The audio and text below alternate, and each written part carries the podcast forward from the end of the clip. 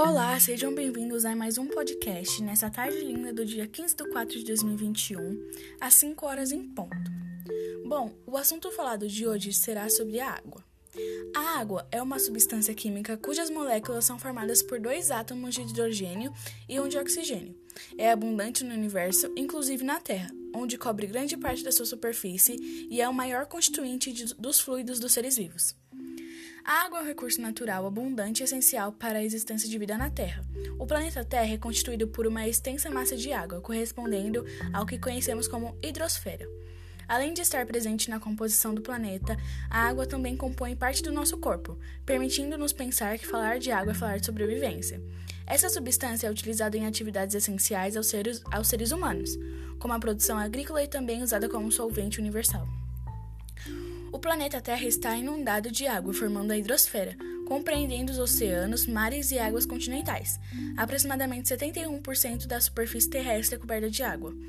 É considerado o único planeta que apresenta água em seus três estados físicos: gasoso, líquido e sólido.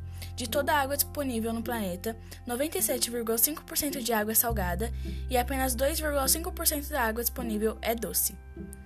Eu vou falar um pouco agora sobre a ionização. O fenômeno da ionização é uma reação química que ocorre quando a água atua como reagente, formando íons que não existiam antes das substâncias moleculares. No entanto, um átomo é, ou um grupo de átomos pode perder ou ganhar elétrons. Quando isso ocorre, eles perdem a neutralidade e se tornam íons. Polaridade. Como a molécula de água apresenta em seu átomo central quatro nuvens eletrônicas, Há dois átomos no mesmo elemento, o hidrogênio, ligados a ele, ela é polar. Condutividade. A água destilada em laboratório serve como padrão e apresenta condutividade de 0,5 a 3,5 centímetros. Cada copo de água, cada corpo da, da água entende a ter um grau relativamente constante de condutividade que, uma vez estabelecido, pode ser usado para comparação ou medidas regulares ao mesmo ponto de condutividade. Esse foi o podcast de hoje, espero que vocês tenham gostado. Grande abraço, até o próximo.